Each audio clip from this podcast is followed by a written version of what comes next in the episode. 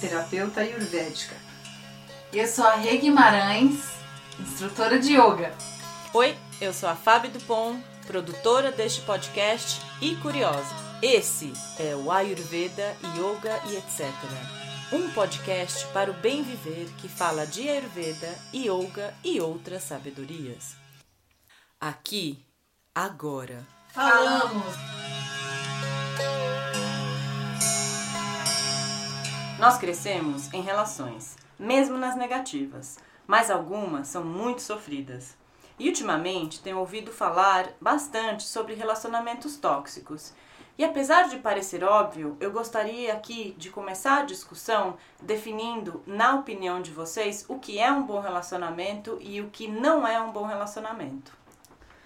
Fábio, para começar, eu acho que a gente precisa falar de o que é relacionamento bom e ruim e não pessoas boas e ruins. Porque eu acredito que pode haver relacionamentos ruins entre pessoas boas, por exemplo, né?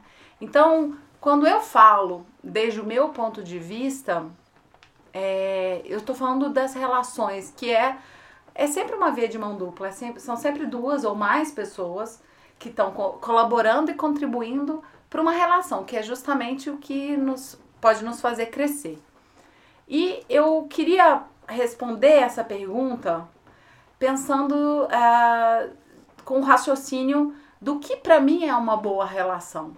Porque há vários tipos de más relações é, que eu consigo pensar nelas, né? Mas para mim, uma boa relação é uma relação em que, por exemplo, uma relação sexoafetiva com meu companheiro, é aquela em que os dois temos é, conhecimento e ciência das nossas próprias necessidades. E aí quero fazer um gancho com o último episódio em que a gente falou das necessidades para 2021. Então, eu conheço as minhas, eu conheço as do meu companheiro e ele conhece as dele e as minhas também. E a gente segue junto, é, tentando e trabalhando para realizar todas as necessidades, né? E o que seria o oposto disso?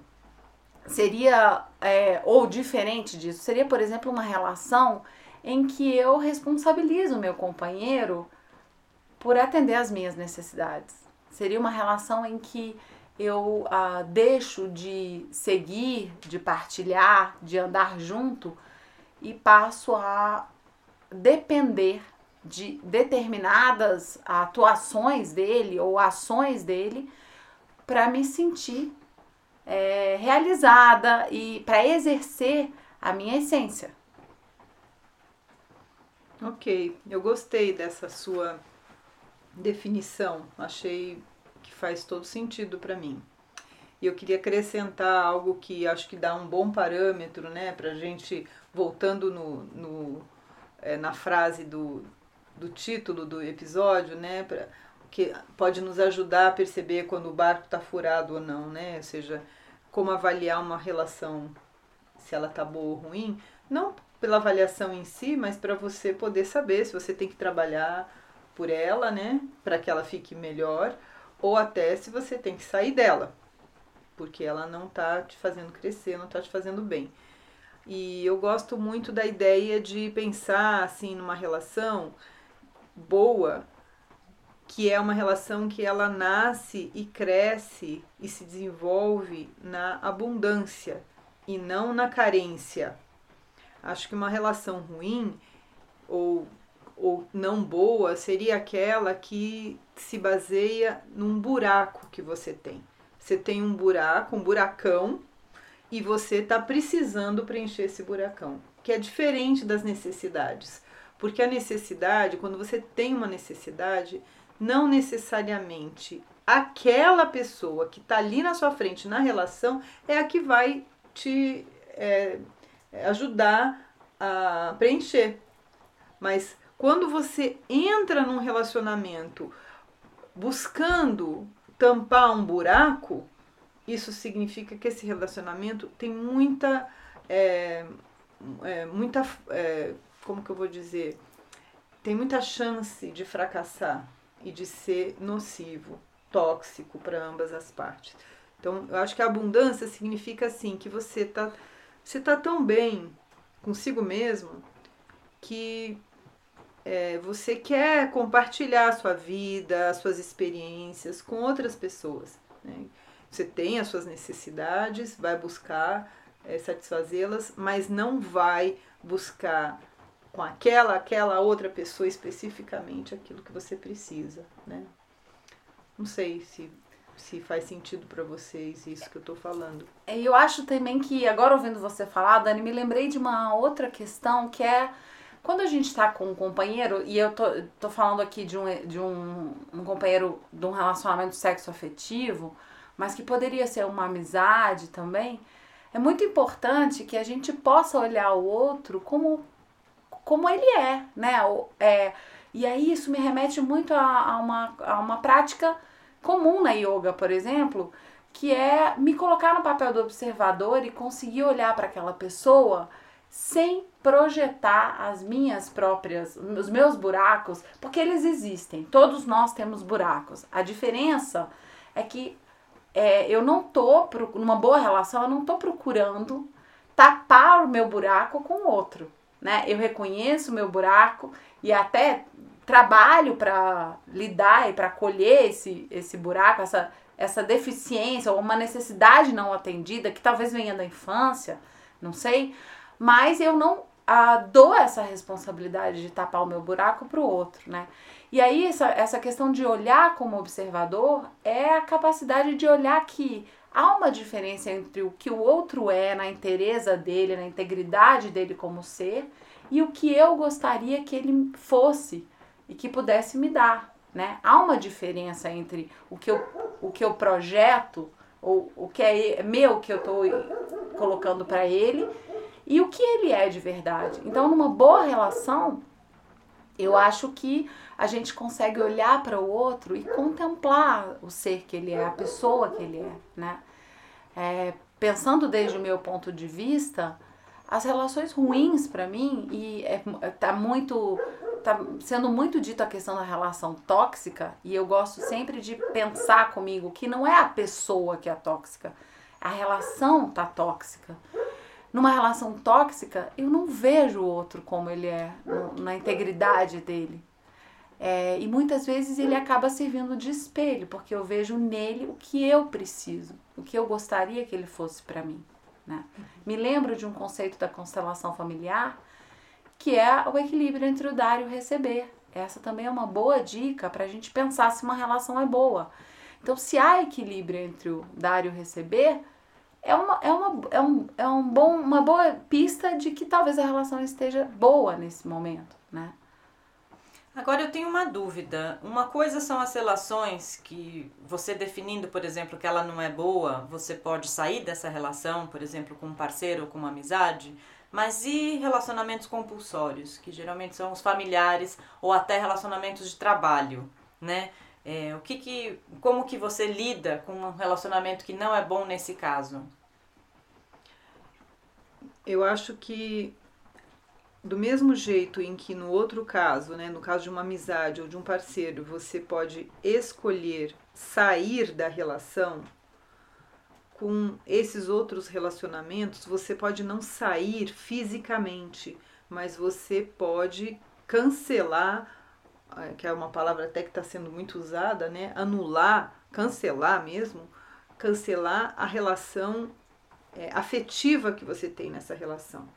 Ou seja, é, não se afetar pela, pelo que acontece ali. Né? Por exemplo, se você tem um relacionamento com um chefe e você percebe que ele te domina porque você quer muito a aprovação dele, você quer muito ser reconhecida pela sua eficiência, então você tem duas opções quando você percebe que isso está sendo nocivo. Ou você realmente busca outro emprego e se afasta definitivamente desse ambiente, dessa pessoa, ou você muda é, a conexão com essa pessoa. Muda. Você, você percebe que, ok, então tá. Então eu não vou me esforçar para parecer eficiente. Eu vou fazer o trabalho que eu acho que está correto fazer e não vou me esforçar. Ou seja, a necessidade de mostrar eficiência está em mim.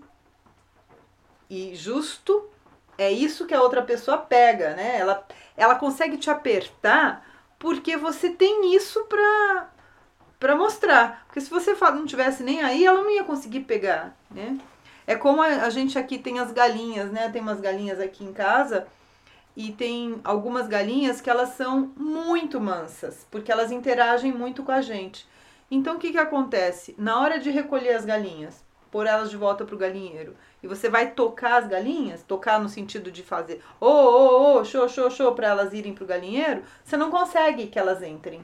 Por quê? Porque elas ficam em volta de você. Elas não têm o quê? Elas não têm medo.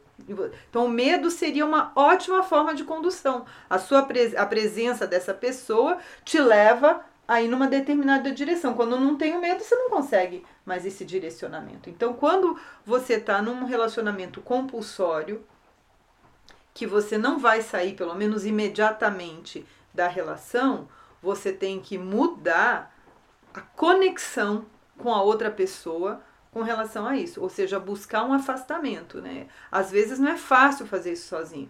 Por exemplo, às vezes quando a gente tem esse relacionamento com pai e mãe, que são relacionamentos muito basais, às vezes a gente precisa de uma ajuda profissional para fazer essa distância, porque a gente sozinho não dá conta. E tudo bem, não tem problema, não é nenhuma vergonha, ao contrário, eu admiro muito o trabalho desses profissionais, porque realmente isso pode ser uma questão de vida ou morte, de libertação mesmo, né? E talvez ajude a pensar que a gente vai cancelar a ligação e não a pessoa.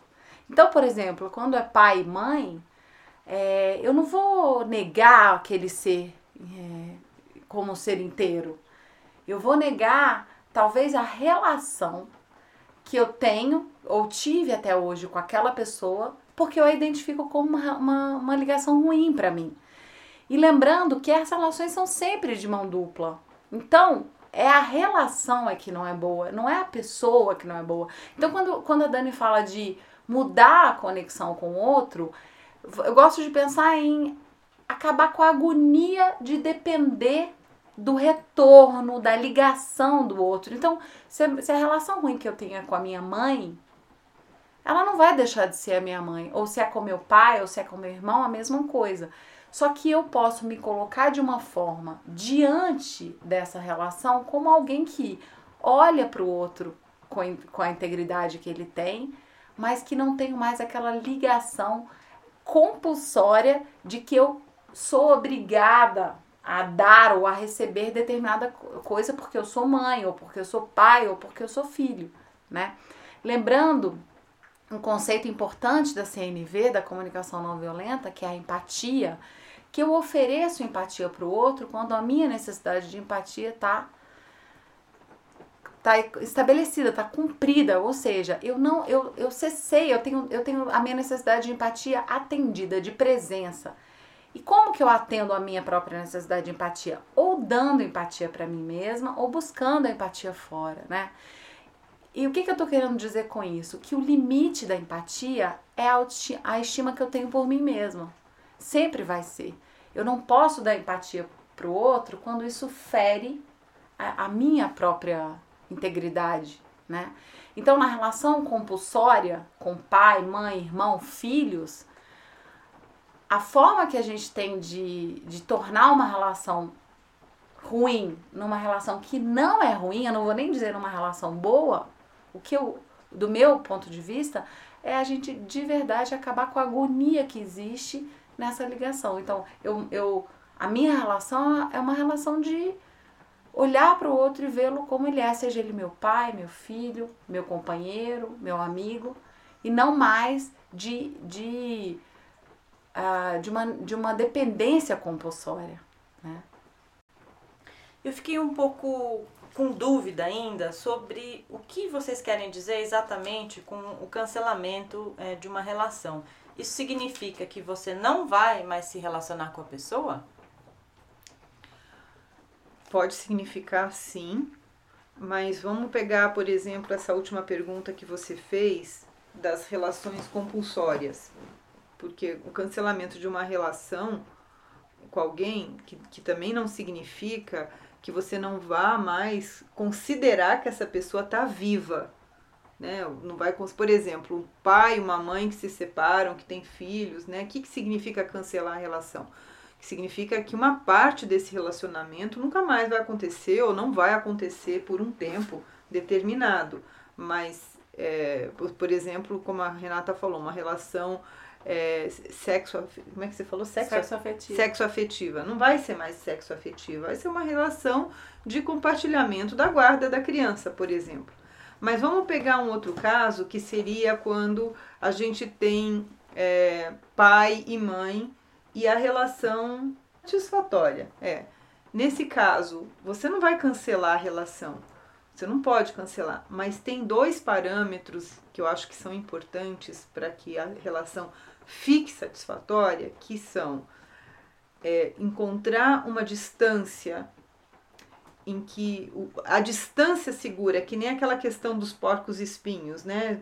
Tipo, quando se junta demais, um espinho bate no outro. Então tem que ser uma distância tal que os espinhos não, não se piniquem e, uma, e a, ao mesmo tempo uma proximidade tal que o calor é, vá aquecer aos dois, né? Então você tem que encontrar essa distância, uma distância prudente, né? Por outro lado, esse seria um parâmetro. E o segundo parâmetro é saber assim que se da outra parte não houver uma vontade, uma necessidade real de melhorar o relacionamento, a gente sempre pode trabalhar o relacionamento dentro de nós. Então, aí entra uma questão é, de autoconhecimento e de transformação mesmo, né? Ou seja, ressignificar o, o percurso vivido até o momento e buscar um novo significado para o futuro também, né? E acho que é sempre legal a gente lembrar que todo mundo está procurando atender às suas próprias necessidades. Quando a gente olha deste ponto de vista, é muito mais fácil a gente reconhecer a humanidade compartilhada, mesmo numa relação ruim. Então, uh, isso que a Dani está falando, está trazendo da gente é, ter um, uma, uma distância que é a ideal.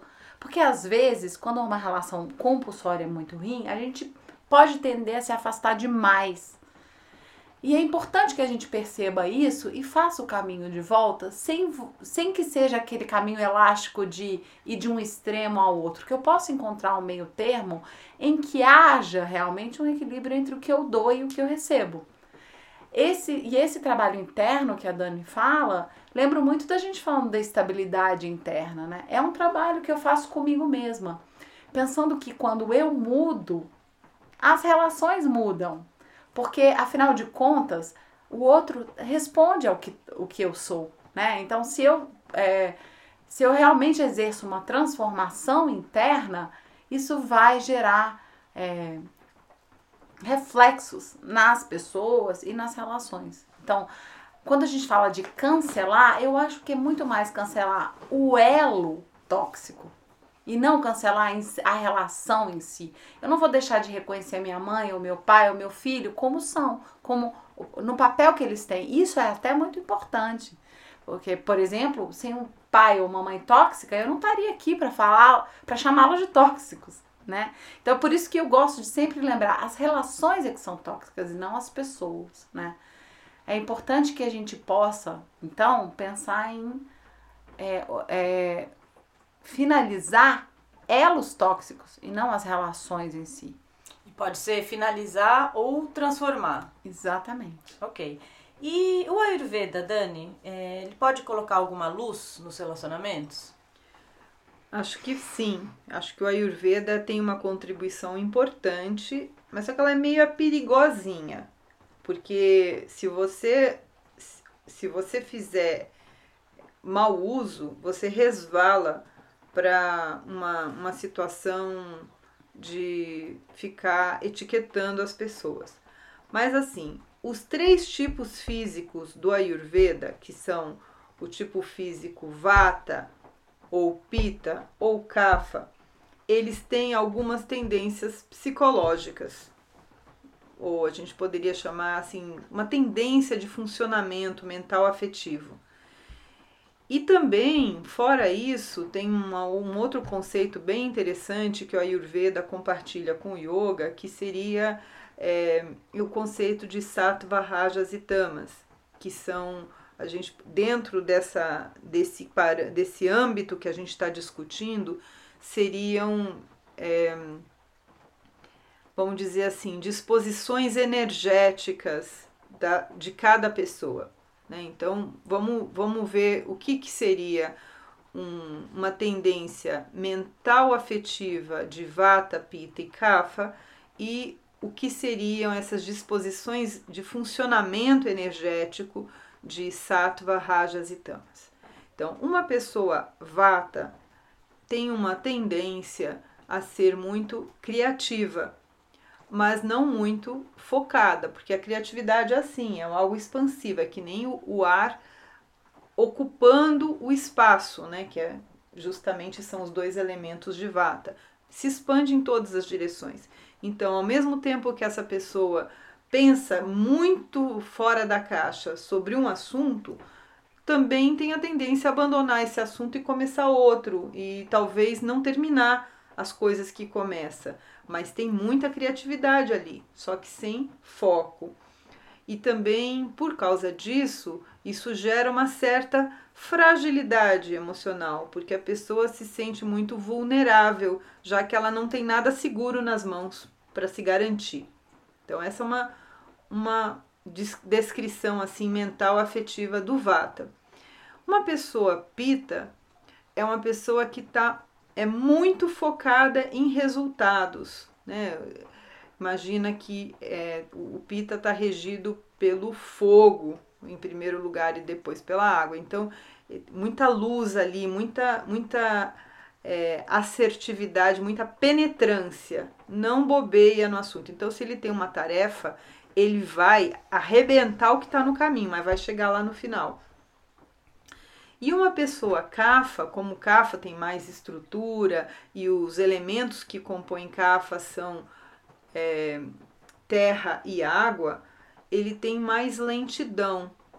Porém, é uma lentidão acumulativa de conhecimento, do que for. Então, ele tem muita capacidade de retenção de informação, mas não muita capacidade de quebrar a inércia e transformar isso em ação proativa, né? Então imagina essas três pessoas trabalhando juntas.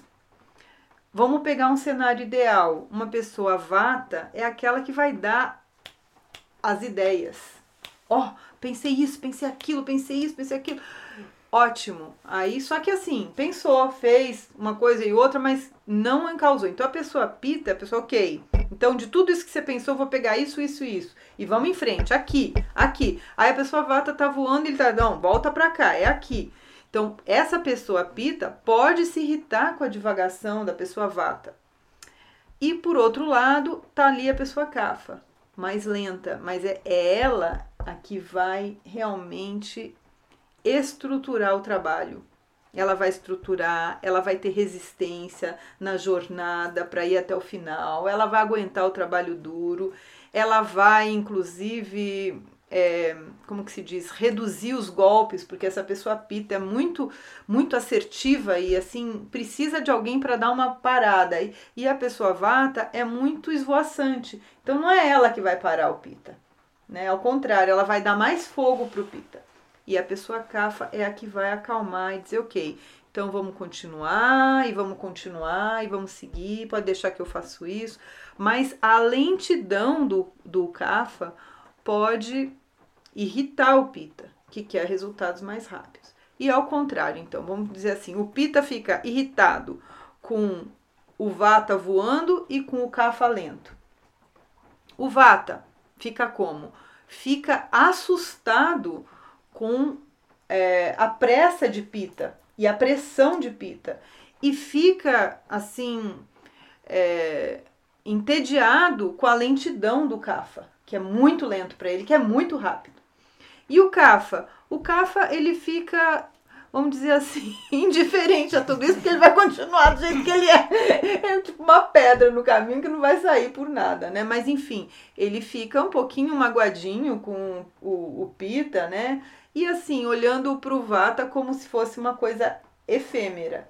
Porque Mas ele permanece. Isso, isso, isso quer dizer que ao se relacionar com pessoas, talvez a gente precise observar a essência delas e entendendo a essência, a gente sabe também até onde elas podem ir e até onde a gente pode ir com elas. É isso? É, bom, a essência é um, um outro linguajar, é um linguajar, vamos dizer, mais popular, mas eu acho que é, é bem por essa direção. O que a gente poderia tirar dessa descrição que eu falei, que é o seguinte: quando você reconhece que você é um desses três tipos, ou você.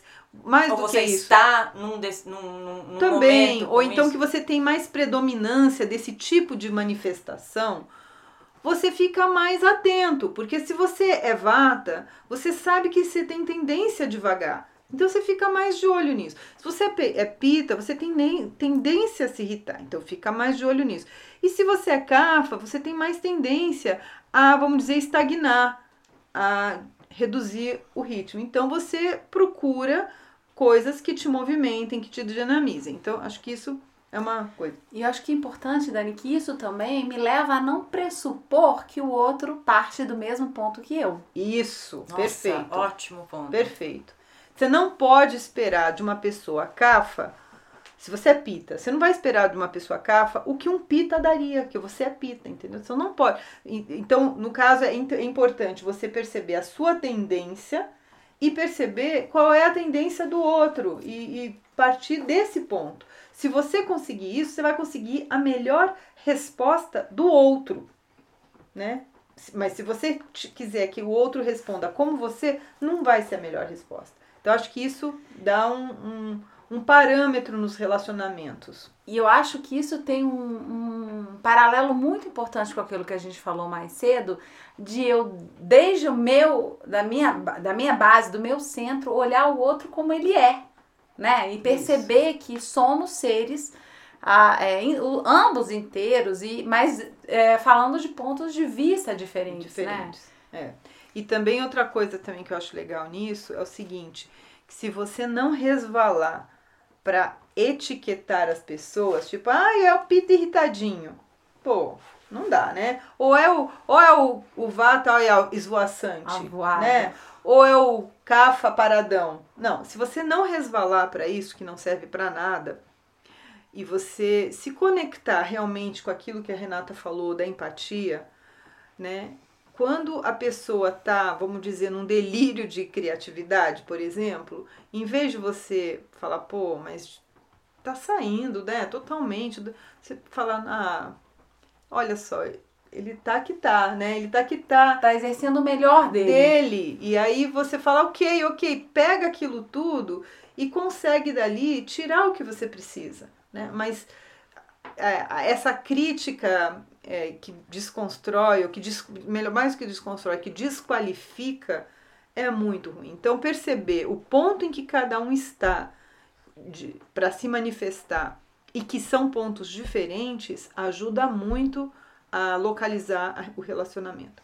Acho que uma coisa muito importante que eu gostaria de mencionar, é, que eu aprendi no, no, no workshop de, do CNV, é que ao é, para mim o mais é, o, o, que foi mais surpreendente foi é, que no meu relacionamento é essencial ouvir o outro e que às vezes é uma coisa que eu não fazia porque eu, eu falava das minhas necessidades, das minhas frustrações e tudo, mas eu não dava espaço para o outro expressar isso nele também. Né? Então, hoje em dia, eu tenho treinado, não é fácil, mas assim, se eu tenho uma questão específica, eu é, converso, eu falo, né? eu expresso essa questão e pergunto para o outro, e você, o que você pensa disso? Eu acho que isso é uma coisa muito interessante, que também pare parece óbvio, mas a gente nem sempre faz, porque às vezes a gente fica tão focado nos nossos próprios sentimentos que a gente deixa de ouvir o que o outro tem a dizer sobre isso, né? É importante demais a sua fala, Fábio, porque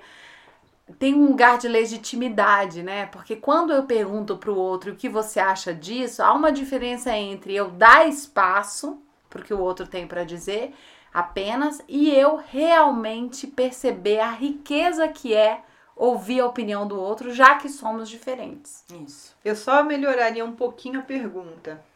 Eu acho que tem uma coisas anteriores, né? Então, quando você fala que está vivo, parece que você meio que puxa essa conexão empática mais para essa para a linha do coração, assim, né? Sim. Certo. Porque traz a pergunta para algo mais vital. E quando você fala o que você pensa disso, meio que leva aqui para cima e vem as conjecturas, e nas conjecturas tem muito pré-conceito. Dani, você mencionou Vata, Pitta Kapha, mas você também mencionou Sattva.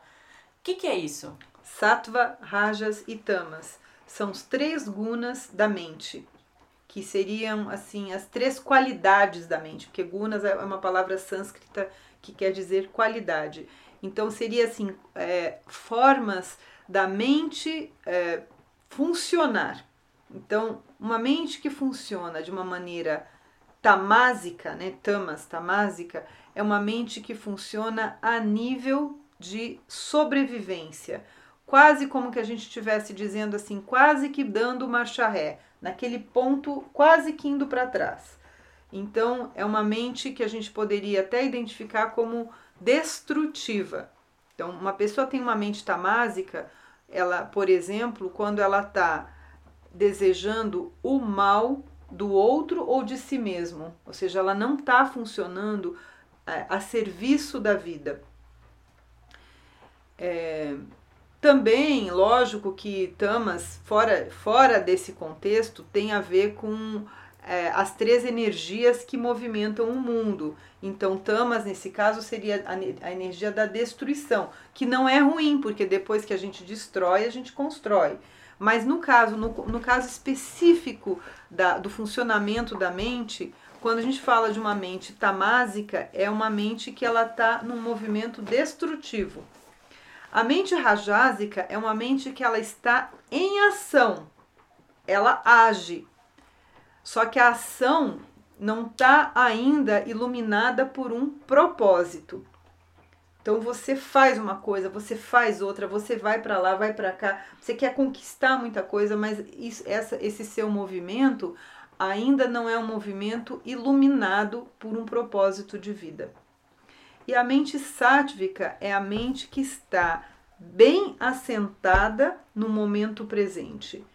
É, a gente poderia dizer uma mente consciente, uma mente que está no aqui e no agora, alinhada com o propósito da vida, com o fluxo da vida.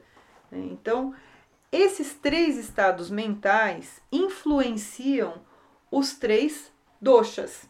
Né? Então vamos pegar, por exemplo, o Vata, que eu falei que era um Vata criativo, né? Um estado, o que, que seria o normal? O normal, assim, o, um, uma, uma boa manifestação de Vata. A melhor manifestação de Vata é um Vata sátvico, que é o que? É quando ele está criando para o bem da humanidade para o bem seu próprio, dos que ele ama. Né? Então ele está de descobrindo é, novas formas de fazer as coisas. Então é um, é um cientista. É, não precisa ser um cientista, pode ser. Por exemplo, eu vejo aqui o, o nosso caseiro, o Cleiton.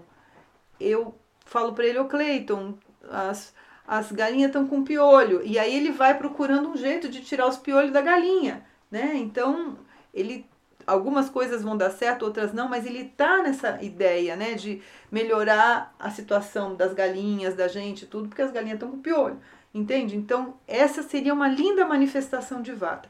E o vata rajásico? O vata rajásico é aquele que tá criando um monte de coisas que não vai saber para quê. Não vai saber para quê, mas ele tem tipo assim, você vai na casa dele, ele tem um monte de coisa ali e não vai para lugar nenhum, mas ele tá e segue criando e cria uma coisa ou outra. Ou seja, é um movimento é, não direcionado e sem propósito. E um vata tamásico é um vata que está pensando em se suicidar, em se destruir, ele está amedrontado, ele está, ou seja, é, se perdeu ali. Então, o vata já tem a tendência mórbida mental do vata é, é devagar no sentido da ansiedade sem justificação. Né?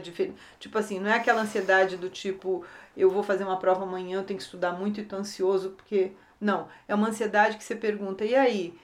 Você tá bem? Não, não tô. Por quê? Não sei. Tô sentindo uma coisa estranha aqui. Então, é uma ansiedade é, não localizada. Né? Então, mistura isso com essa tendência de, de tamas de destruição e dá essa, esse resultado tão ruim. Aí você pega um pita. Um pita no, na sua melhor performance. É um pita sátvico. Que é o quê? É o, quando, assim, aquela pessoa não vai sossegar enquanto ela não chegar naquele propósito do bem comum. Você pega, por exemplo, um, um Martin Luther King, você pega um Mandela, um Gandhi, que vai, vai, vai, vai até que chega lá, né? E não perde o foco, não se distrai, né? Então, é esse, essa capacidade de organização e de ação é, iluminada por um, pelo bem comum, pelo um propósito superior. Esse é um pita sático. Um pita rajásico. Pita rajásico é aquela, por exemplo, aquela pessoa que vai, vai que vai, entende? Pega um pega um emprego desses que numa multinacional e que ele vai de gerente para CEO, como é que é lá o a, diretor, diretor, CEO, CEO e vai que vai e fica viajando para lá e viajando para cá, sabe? Ganha dinheiro, ganha prestígio, mas e vai para onde? E faz o quê? O que que essa empresa está fazendo? O que que ele faz da vida dele? O que que ele faz da família dele? Ele nem sabe, mas ele está indo que vai, entendeu? Essa é a ação, uma ação eficiente mas sem propósito. Esse é um pita rajásico. E um pita tamásico? O pita tamásico é aquele que diz assim: bom, eu quero chegar lá. A gente pode pegar até um exemplo, por exemplo, de um político. Eu vou chegar lá. Vou matar esse, vou corromper esse, vou fazer isso, mas vou chegar lá. Vou chegar lá. Vou chegar na presidência do Brasil. Pode acabar o Brasil, mas é ali que eu chego. Né? Então é um pita completamente tamásico. Né? Não só que ele não tem propósito, mas não tem moral, não tem, é, não tem parâmetros de, de nem, não digo nem para o bem comum, mas nem para o mínimo da civilidade, né? Que seria isso daí.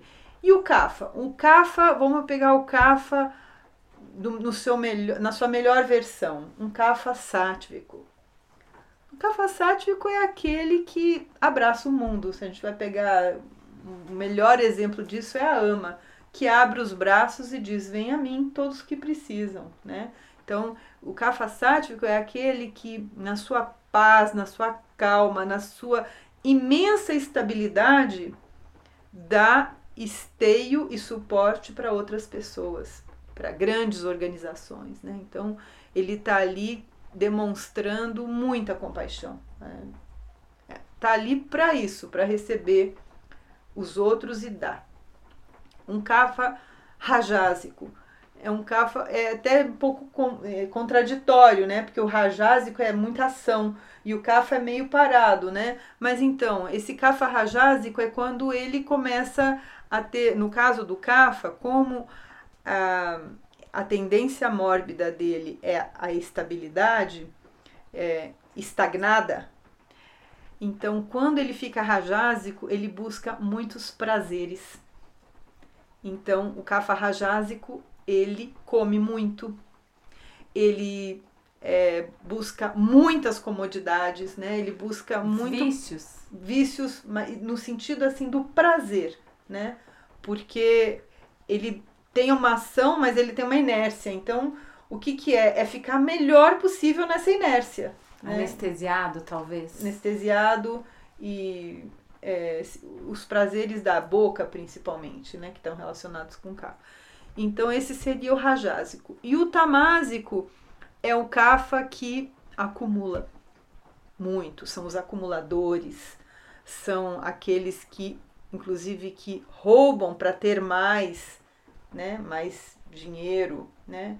O, no caso dos crimes, a gente pode dizer assim que o Vata é o que vai se suicidar o pita é o que vai matar e o kafa é o que vai roubar, porque eles respondem a esse padrão horrível, né, de cada um, né, no caso.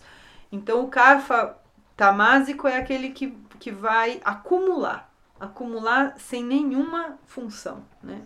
E ao identificar isso, isso é, é, é assim, de maneira prática, serve para a gente ouvir isso e tentar se identificar é, nessas descrições e também identificar o outro nessas descrições? Então, mas você vê como é isso é delicado a questão da etiqueta, né? Eu acho que é, tem que ser uma identificação, é assim, você tem que identificar e prender isso só com um alfinete. Uma tipo, referência. Uma referência. Tipo, a qualquer momento você retira o alfinete e deixa isso cair. Porque senão você e assim nunca para denegrir ou desqualificar uma pessoa para entender para entender o que funciona como funciona né e no caso só para completar é, a questão de sattva, rajas e tamas não é estático isso, não é um carimbo. Você vai fluindo ali, mas assim, você pode perceber que em determinados momentos você está muito ali naquele ponto tamásico ou muito no ponto rajásico. Então, quando você percebe isso, procurar ir deslocando a sua permanência cada vez mais para o sátvico, né? E não ficar nesses outros dois ali tanto tempo. E eu acho que diferente dos doshas, em que cada um é um, e a gente tem uma predominância de um dosha ou de dois doshas, né? O pita, o kapha e o, va e o vata. É, quando a gente fala de rajas, tamas e sattva, a gente está dizendo que a gente tem um melhor eu, que é o sáttvico, né? Então, talvez não só se identificar, mas procurar qual é a manifestação do meu sáttvico, do meu eu sáttvico, né? E aí isso me remete muito, Dani, ao cerne da Hatha Yoga, né? Enquanto você estava falando, eu estava pensando nisso, porque lá no começo você disse que era uma coisa que o Ayurveda é, compartilha com o Yoga, né? Os textos clássicos de Hatha Yoga, os Yoga Sutras de Patanjali, lá ele não fala sequer de uma postura de yoga. O que ele fala é que yoga é cessar as oscilações da mente. E o que é isso?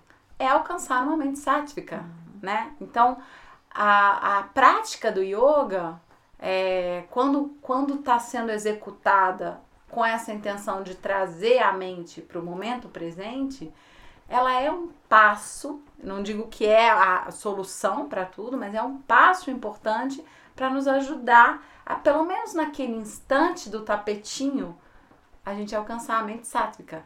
E como eu sempre digo para os meus alunos, a gente treina no tapetinho para depois fazer mais fácil na vida. Claro, porque a sua mente, ela não distingue o que acontece dentro e fora do tapetinho. O estado mental conquistado é seu, né? Então, quando você conquista isso no tapetinho, esse caminho já está feito na sua, na sua mente. Para você voltar ali, mente é uma forma de falar, né? Poderia falar no seu espírito, sei lá, como a palavra que a gente quisesse usar. Mas se você faz ali você fez, né? Porque alguém poderia falar, ah, mas tá ali na, no tapetinho, vamos ver na vida. Não tem problema, na vida já, já vai acontecer, porque o tapetinho também é vida. É. Ali aconteceu, né? É isso. Certo. E eu gostaria também de lembrar a todos que se você nunca ouviu falar sobre Vata, Pita ou Kapha, ou se você nem sabe o que é Ayurveda, mas gostaria de saber e ficou curioso, no episódio número 1 a gente fala um pouquinho sobre isso e também no, no site danidupont.com tem o post Afinal, o que é Ayurveda, que explica, base, explica de uma maneira geral o que é Ayurveda para você entender mais. Gostei muito da conversa, obrigada por, pela conversa. Espero que tenha clareado algumas coisinhas. E vamos trabalhar nos relacionamentos. Sim, se você tiver alguma dúvida ou quiser compartilhar com a gente, perguntar alguma coisa, é só enviar nos, nos comentários. É, pode ser tanto no, no Instagram quanto no nosso próprio site, olondestudosampurnaios.com. E gostaria de agradecer. Posso ah, já dar me um perdi recado? aqui, pode, pode dar um recado. Lembrando que a gente, no bônus desse episódio, a gente vai fazer a oração original do Ho'oponopono, que é uma ferramenta super legal para curar relacionamentos. Partindo daquela premissa que a gente falou de que quando a gente se transforma internamente. Este podcast é produzido pelo Olon de Estudos Sampurnaios, gravado na aldeia do Olon, em Campos do Jordão. A produção final é de Fabiana Dupont e a identidade musical e edição final é de Miguel Zafir. Tchau!